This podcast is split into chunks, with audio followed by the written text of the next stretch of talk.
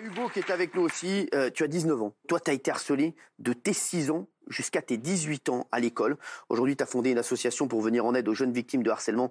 Est-ce que tu te souviens de la première fois où tu as été victime de harcèlement? Ouais, ben, aujourd'hui j'ai des lunettes, mais avant j'en avais pas et je louchais d'un œil. Salut à tous les amis, c'est Kev Adams et cette vidéo est pour vous dire que je soutiens l'association Hugo qui lutte contre le Est-ce qu'on peut empêcher Alors on dit oui, c'est la famille, c'est la prévention, etc. Mais on a l'impression que voilà, tous les jours quelque chose arrive et puis voilà, on est impuissant. Il y a un super outil. Vous savez, ce super outil, c'est quoi? C'est rapport baladant. Sans entreposition. Parmi elles, on crée le délit de harcèlement scolaire. C'est un combat qu'on a depuis le début de Ah l'association. qui n'existe pas. Ce- il n'y a pas de délit d'harcèlement n'existe pas. scolaire aujourd'hui.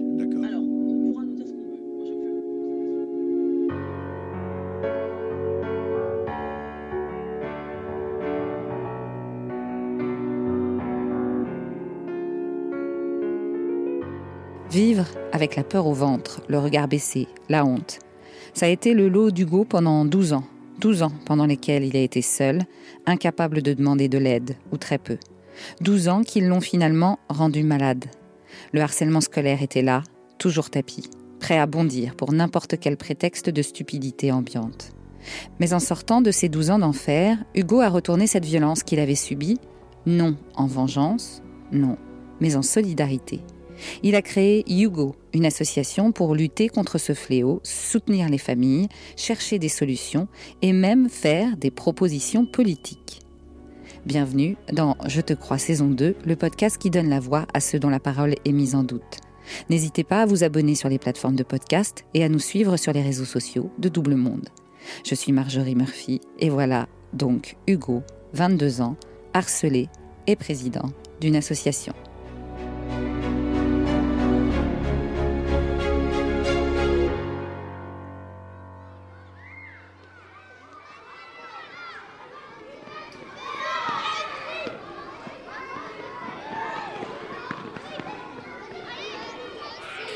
Tout commence à peu près vers l'âge de 6 ans, euh, c'est-à-dire euh, finalement à peu près la transition entre le grande section et le, CP. À cet âge-là, donc moi aujourd'hui je porte des lunettes, mais à l'époque je n'en portais pas forcément. Et, euh, c'est vrai que du coup j'étais le, le de service. Donc c'était une insulte par-ci, une insulte par-là. Et puis en plus de ça, très vite, après au niveau du CP, on commence à un peu détecter les différents niveaux de scolarité, niveau intellectuel. Moi je suis arrivé en grande section, je savais déjà lire. Donc j'étais le bigleux et l'intello. Et très vite, comme si ça ne suffisait pas dans le stéréotype, j'ai très vite trouvé refuge dans la nourriture. Donc en plus d'être le bigleux et l'intello, j'étais le gros de service. Et donc c'est vrai que ça s'est installé de façon très, très anodine. Une insulte par-ci, une insulte par-là, euh, parfois en classe, parfois à la récréation. Et c'était un rythme qui s'est un petit peu installé, qui s'est intensifié de- d'année en année finalement. Mais au début, c'était très porté sur le verbal. Et puis du verbal insulte, on est passé fin de primaire verbal menace. Donc menace de mort. euh, des fois, je t'attends à la fin des cours. euh, le petit mot qui est laissé sur la table en revenant de récréation, etc. Et puis en basculant au collège, alors ça s'est pas fait du jour au lendemain, le dernier jour de CM2, début de 6 mais suis beaucoup plus dans la violence physique. Donc c'est euh, bousculade dans les escaliers, c'est parfois, bah, enfin même souvent, quand les cours de sport, quand on change, bah, c'est pas droit au vestiaire, donc en plein hiver, je ne sais pas quelle température, mais en tout cas, voilà, dehors pour se changer. C'est euh, parfois aussi c'est des coups, c'est aussi un rituel qui s'installe. Alors, euh, moi, donc, j'ai sauté la cinquième. Euh, donc, je suis passé directement de la sixième à la quatrième. Et à partir de la quatrième, il y avait un rituel qui s'était installé. Moi, donc, j'habitais le même village que mon école-collège. Et euh, donc, le midi, j'avais la possibilité de manger à la cantine, mais pour être tenté par rapport à tout ça, je rentrais manger chez moi. Et il y avait un rituel, c'est que quand je revenais de chez moi, à pied à l'école pour retourner en cours l'après-midi, il y avait un rituel où il fallait que je m'adosse à un mur. Et euh, il y avait un groupe du coup d'élèves qui à chaque fois venaient autour de moi me bloquer contre le mur. Et chaque midi, il y avait un élève différent qui me frappait. Ça, c'était un rituel que, euh, qui a duré euh, bien, ouais, bien toute l'année quatrième. En une seconde, c'était fait. C'est ce que tu voulais dans le fond. Tu me dégoûtes. Comment on aurait pu savoir que. On n'aurait rien pu faire Si Les photos, c'est perso. Les partager, c'est harceler. À partir de la fin de quatrième, j'ai été confronté au cyberharcèlement. C'est-à-dire, qu'est-ce qui s'est passé? On avait un voyage scolaire en Espagne.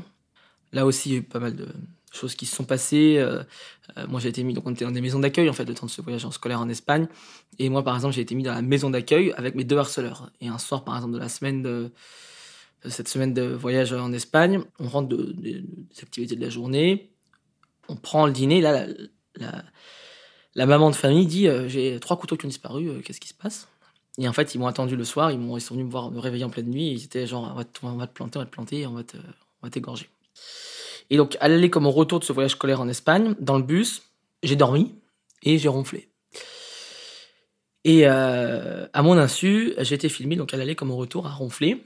Et cette vidéo, en fait, a été diffusée sur les réseaux sociaux, une fois rentré. Mais moi, ça, je le savais pas. Moi, j'étais pas du tout sur Facebook à l'époque, pas du tout, mais je voyais des gens dans la rue qui me regardaient bizarrement, même des gens du collège d'en face, euh, qui se mettaient à rire en me voyant. Et puis, euh, ce qui a été vraiment le déclic de chercher à comprendre, c'est qu'en fait, donc, euh, un, jour, je me baladais avec ma mère un jour de semaine donc, sur la place du village pour, pour, rentrer pour retourner au collège. Et on a croisé un groupe de jeunes donc, du collège d'en face qui s'est mis à rire en voyant. Et ils ont sorti leur téléphone.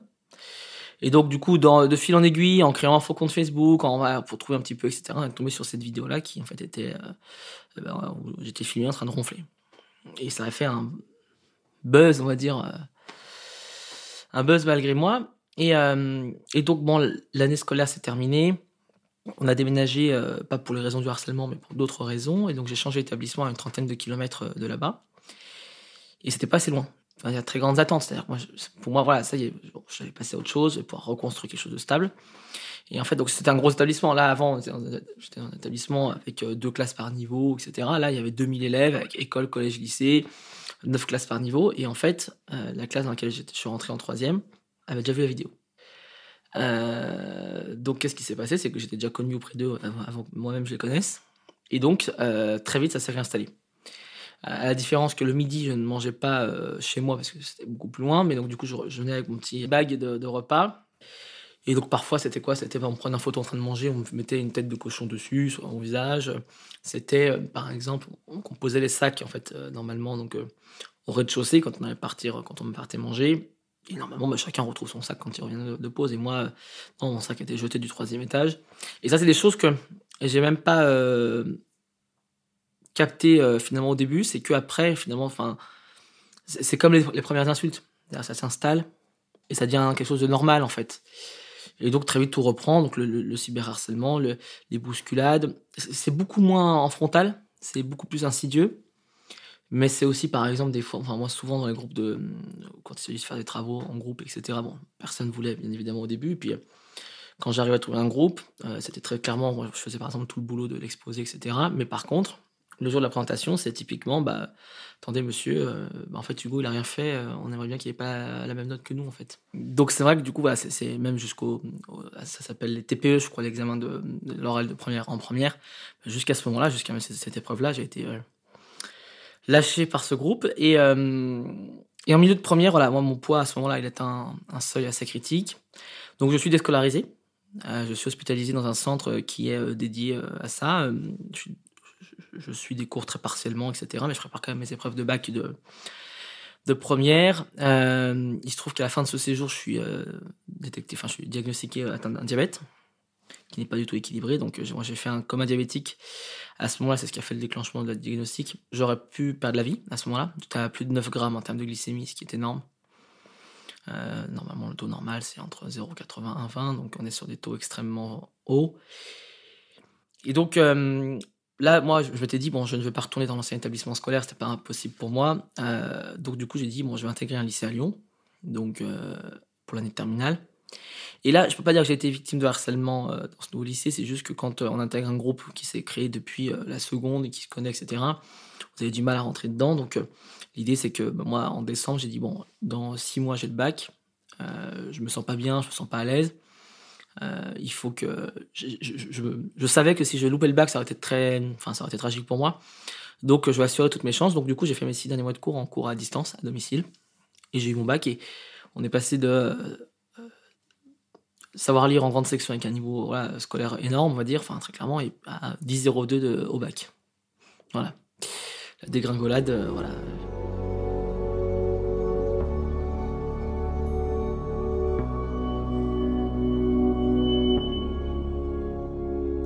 D'une telle manière que quand on s'en rend compte, généralement, c'est déjà trop tard.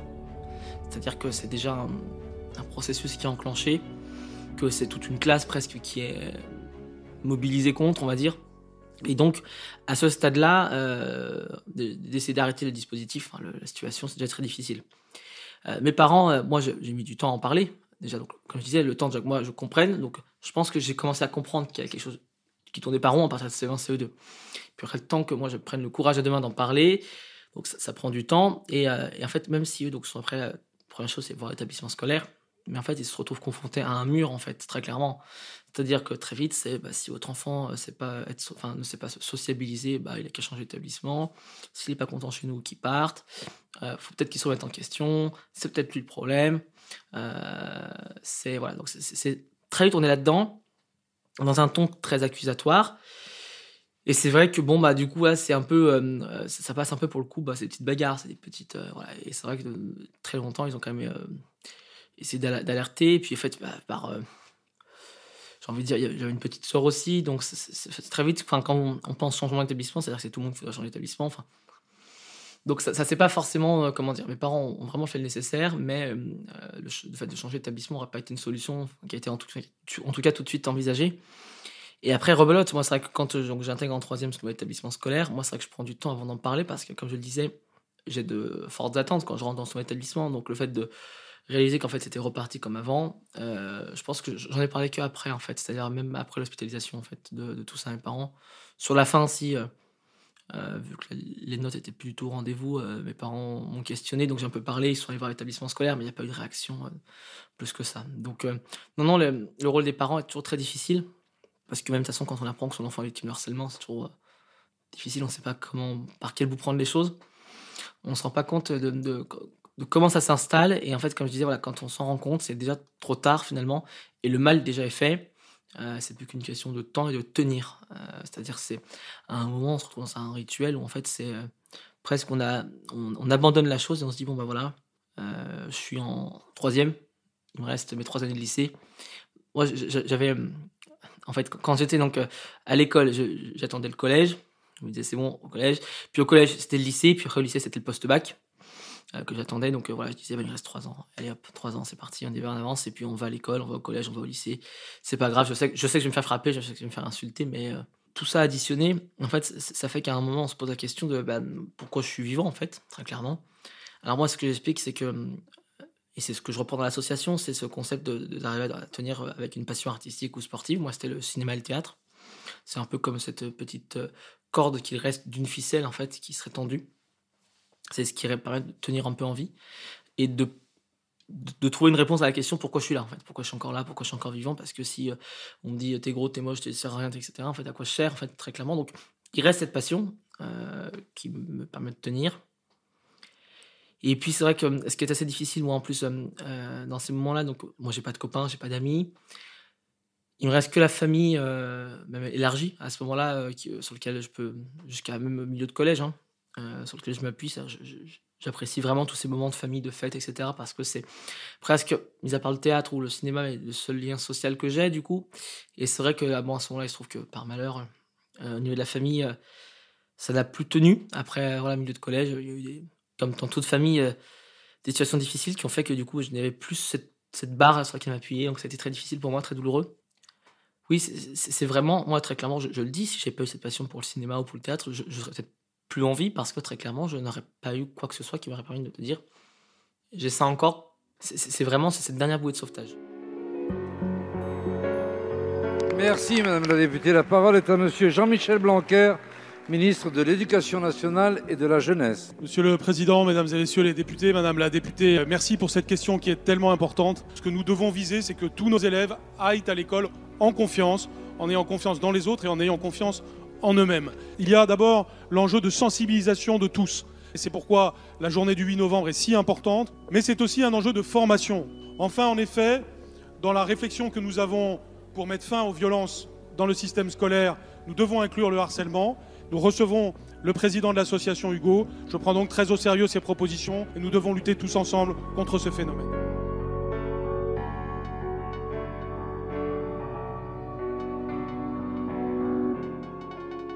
Moi, en fait, donc j'ai passé un an et demi à faire plusieurs choses après le bac. Euh, pareil, tomber dans les mains de personnes pas forcément très bienveillantes aussi non plus, parce que ça se, ça se sent. hein. Quand on n'est pas encore reconstruit, on, dégage un peu cette âme de personne fragile. Et donc, bon, voilà, donc pendant un an et demi. Puis après, je suis de nouveau hospitalisé pour le diabète. Euh, une hospitalisation de trois semaines, presque un mois. Et c'est vrai que je prends la nouvelle très difficilement. Moi, j'allais chez le médecin en pensant que ça y est, mes résultats étaient améliorés. Et il me dit que non, euh, qu'au contraire, on va passer sous insuline, donc c'est traitement, c'est injection, etc.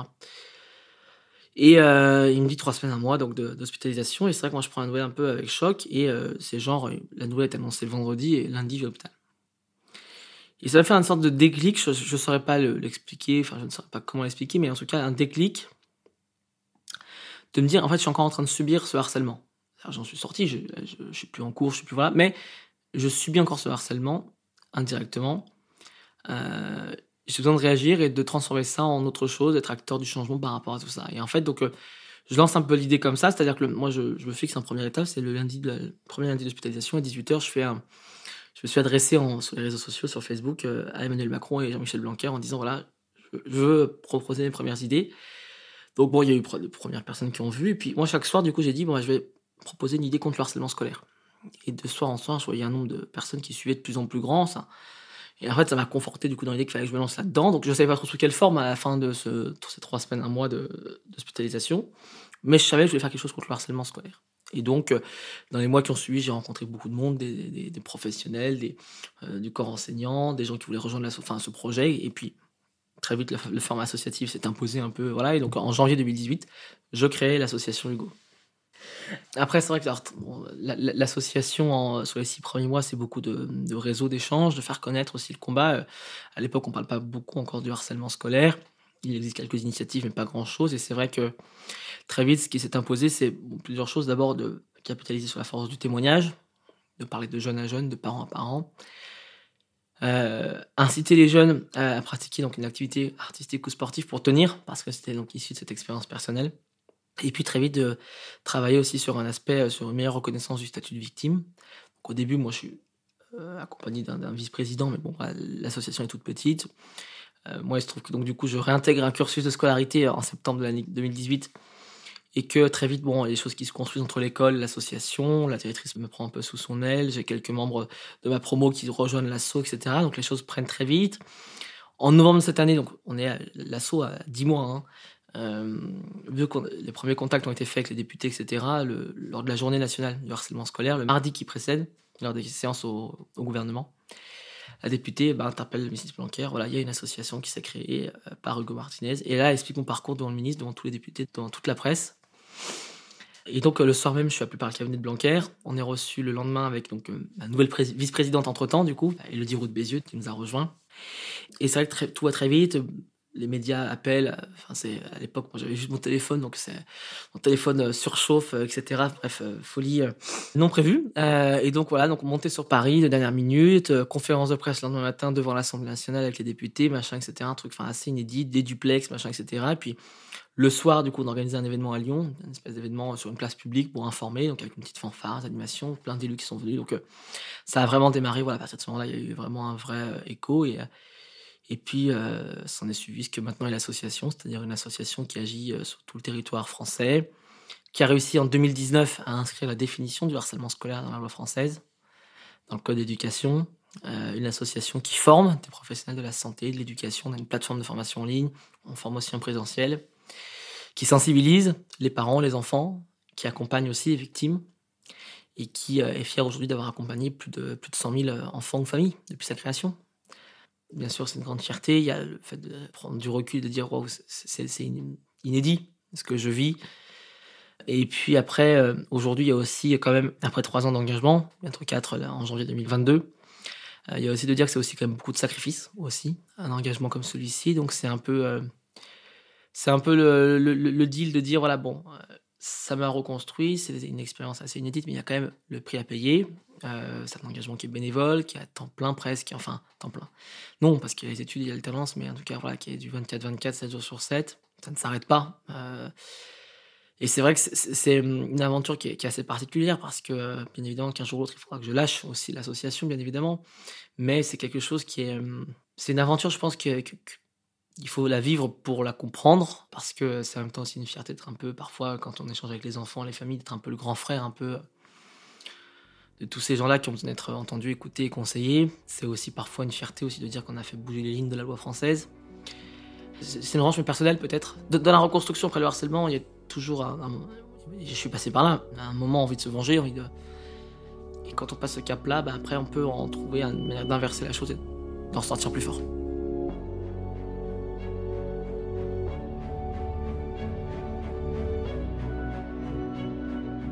Vous écoutiez Je te crois saison 2, le harcèlement scolaire, réalisation et narration Marjorie Murphy, montage Adrien Stiefel.